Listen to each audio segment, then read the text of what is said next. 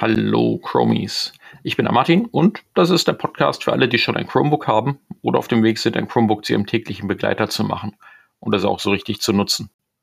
Vor einem Jahr hatte ich ja schon mal eine Auswahlstrategie für Chromebook-Anwendungen vorgestellt und möchte das einmal konkretisieren, auch wenn das diese Folge irgendwann mal nicht mehr so aktuell sein lässt.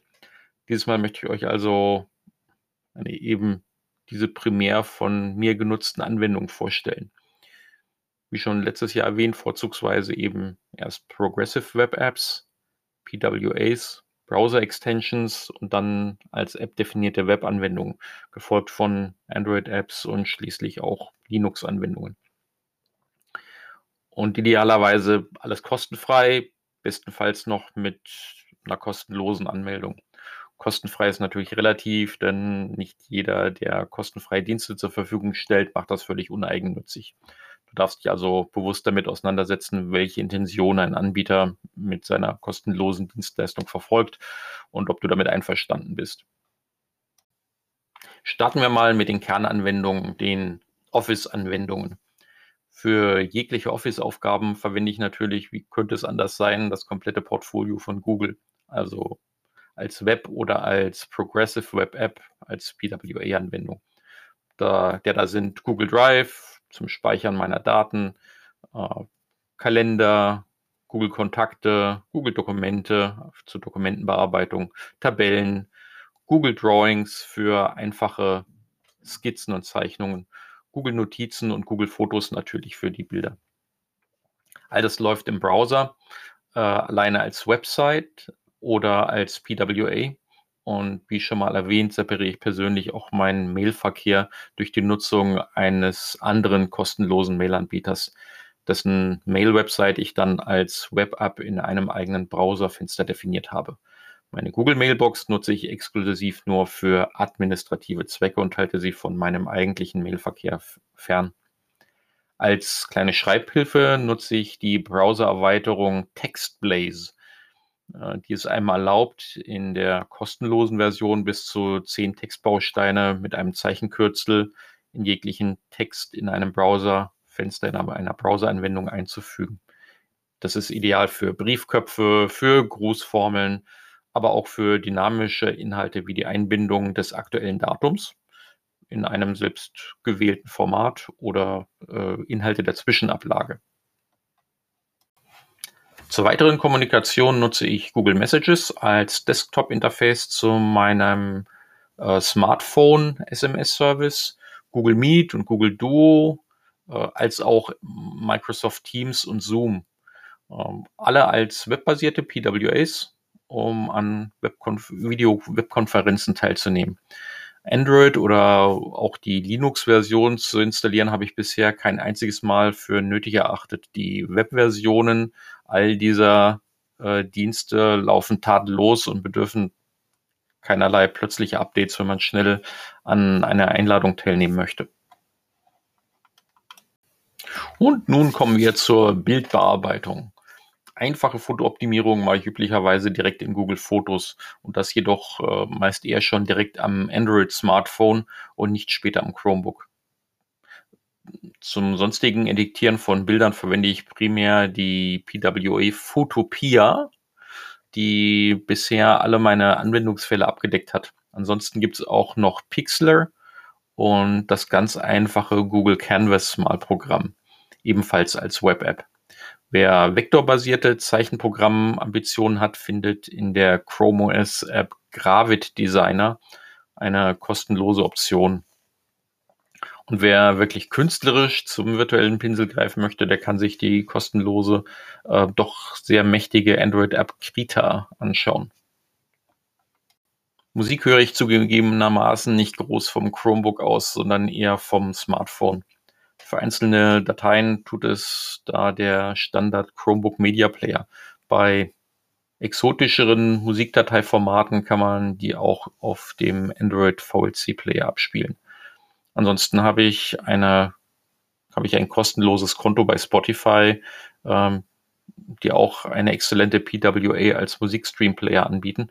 Da kann ich dann komfortabel an der großen Benutzeroberfläche Playlists und Favoriten verwalten, die ich dann synchronisiert über den kostenlosen Spotify-Account eben auch auf meinem Android-Smartphone weiter nutze. Videos auf dem Chromebook schaue ich bei lokalen Dateien meist mit dem Standard Chromebook Media Player und wenn der eine Datei nicht abspielen kann mit dem Android VLC Player. Die Chrome Web Store Version des VLC Players kann ich nicht empfehlen. Der Codec Support ist echt unterdurchschnittlich und nicht mit der exzellenten Android Version oder gar der Linux Version von, vom VLC Player zu vergleichen. Des Weiteren sind die Android-Versionen der üblichen Streaming-Anbieter wie Amazon Prime oder Netflix etc. zu empfehlen, denn die erlauben es, das lokale Buffern, das lokale Speichern von ganzen Filmen oder Serienstaffeln, die man dann auf dem Chromebook offline schauen kann, ohne Netzwerkzwang zu haben. Wer E-Books hat und diese verwalten und zum Beispiel auf einem Chromebook-Tablet lesen möchte, dem kann ich zwei Anwendungen empfehlen, die ich selber nutze. Zum einen ist das Calibre auf Linux-Basis. Das ist äh, der Open Source de facto Standard zum ansprechenden Verwalten und Konvertieren jeglicher E-Book-Formate. Und Pocketbook, eine Android-App zum Lesen unzähliger E-Book-Formate eben. Äh, Pocketbook hat eine angenehm natürliche Gestenbedienung zum Lesen und Blättern und Zoomen etc. Außerdem legt es nicht wie viele andere Android E-Book Reader separate Kopien der E-Book-Dateien an, sondern nur eine eigene Index-Datenbank zu den bereits existenten E-Book-Dateien.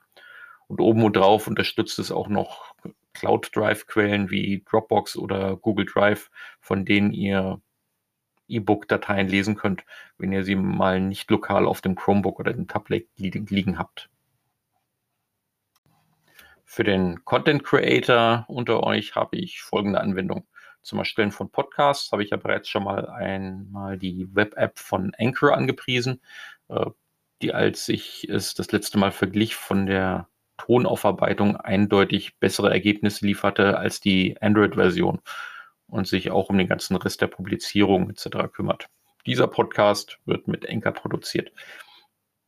Für den ernsthaften Videoschnitt nutze ich momentan die Open Source Linux Applikation Kden Live und prüfe derzeit ebenfalls parallel dazu Shotcut.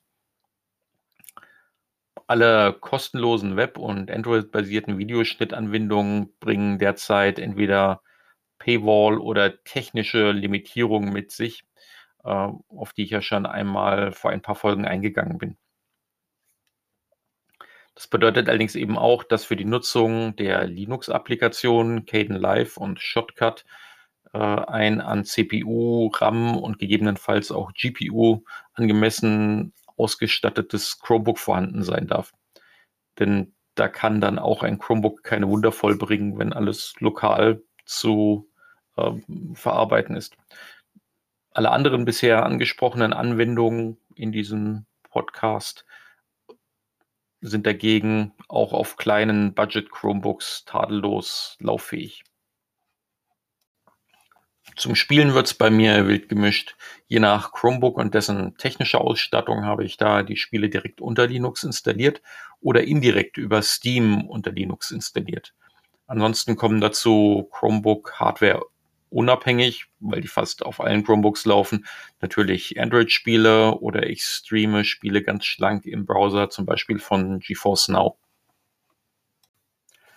Zum Schluss noch etwas Webhygiene. Was verstehe ich darunter? Nun, alles, was mich vor lästigem Website-Belag wie Pop-ups, unerwünschte Werbung, Tracking und so weiter schützt. Klingt vielleicht etwas widersprüchlich für jemanden, der sich zum guten Teil Google anvertraut, doch vieles davon macht das Surfen eben auch äh, trotzdem schneller und sicherer. Dazu gehört sicher ein Werbeblocker. Werbeblocker und ihre Gegenspieler kommen und gehen und zum Zeitpunkt dieser Podcast-Folge verwende ich noch die Chrome Extension uBlock Origin. Mal schauen, wer es 2023 trotz Googles Manifest V3, welches Werbeblocker unterbinden soll, schafft, einen Werbeblocker für den Chrome-Browser zu entwickeln. Ebenso die Chrome Extension Behind the Overlay. Sie erlaubt es durch das Klicken auf das dann oben neben der Adresszeile kleine Vorhangsymbol Overlays von einer Website zu entfernen. Diese bauen Webseitenbetreiber häufig aus diversen Gründen ein, meist weil sie etwas von einem wollen, bevor man Web den Website-Inhalt zu Gesicht bekommt. Auch der Cookie-Abfrageboot der Webseiten begegne ich mit einer Browser-Extension. Aktuell ist das Consentomatic, die ich seit kurzem statt der von Avast aufgekauften I don't care about cookies Extension installiert habe. Consentomatic ist noch nicht ganz so zuverlässig auf jeder Website, doch wird es von Tag zu Tag wirklich besser. Schließlich habe ich noch die Browser-Erweiterung Clear URLs installiert, die beim Klicken von Links die vom, diese von Tracker-Informationen säubert. Und zu allerletzt meine VPN-Client-Empfehlung ist Proton VPN, die ich schon einmal in der Folge unterwegs mit dem Chromebook vorgestellt habe.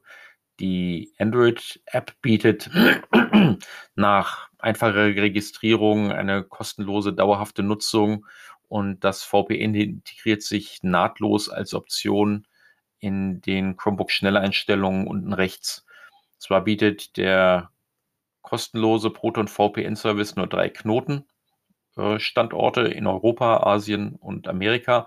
Doch dafür gibt es keinerlei Volumenbegrenzung und auch eine Unterstützung wirklich aller Plattformen ist gegeben, so dass ich meine kostenlosen Proton-Account neben dem Chromebook ebenso auf meinem Android-Smartphone als auch auf Linux nutzen kann. Und Windows und Mac ginge mit Proton VPN natürlich auch. Nichtsdestotrotz ist ein VPN-Client nur eine Verschiebung des Vertrauens von deinem aktuellen Internetzuganganbieter zu einem anderen, nämlich dem VPN-Anbieter. In dem Fall eben zu Proton VPN mit Sitz in der Schweiz, was schon ein gewisses Maß an Vertrauen schenkt, wenn man weiß, wie resistent Schweizer generell auf Einflussversuche von außen sein können. Ich sage es immer wieder gerne, die Appenzeller Käsewerbung ist da nicht aus der Luft gegriffen. Sicher ist das Angebot an kostenfreien Chromebook-Anwendungen in ständiger Bewegung und das hier ist nur eine Momentaufnahme meines eigenen Bedarfs. Doch vielleicht waren ein paar Anwendungsbeispiele dabei, die du dir noch äh, gar nicht äh, klar gemacht hast und die dir den Nutzen deines Chromebooks noch leichter machen können. Auch umschauen lohnt sich immer wieder, ob möglicherweise für einen Anwendungsfile mittlerweile nicht eine Web- oder PWA-Version statt der Android- oder Linux-Version des gleichen oder eines anderen Anbieters verfügbar ist. Und es bleibt die Regel bestehen, je näher am Browser, desto einfacher ist meist die Handhabung und Ausfallsicherheit. Ich bin der Martin und abonniert den Podcast, wenn ihr auch auf dem Weg seid, ein Chromebook zu eurer kostengünstigsten und komfortablen Plattform für alle eure Anwendungsfälle zu machen.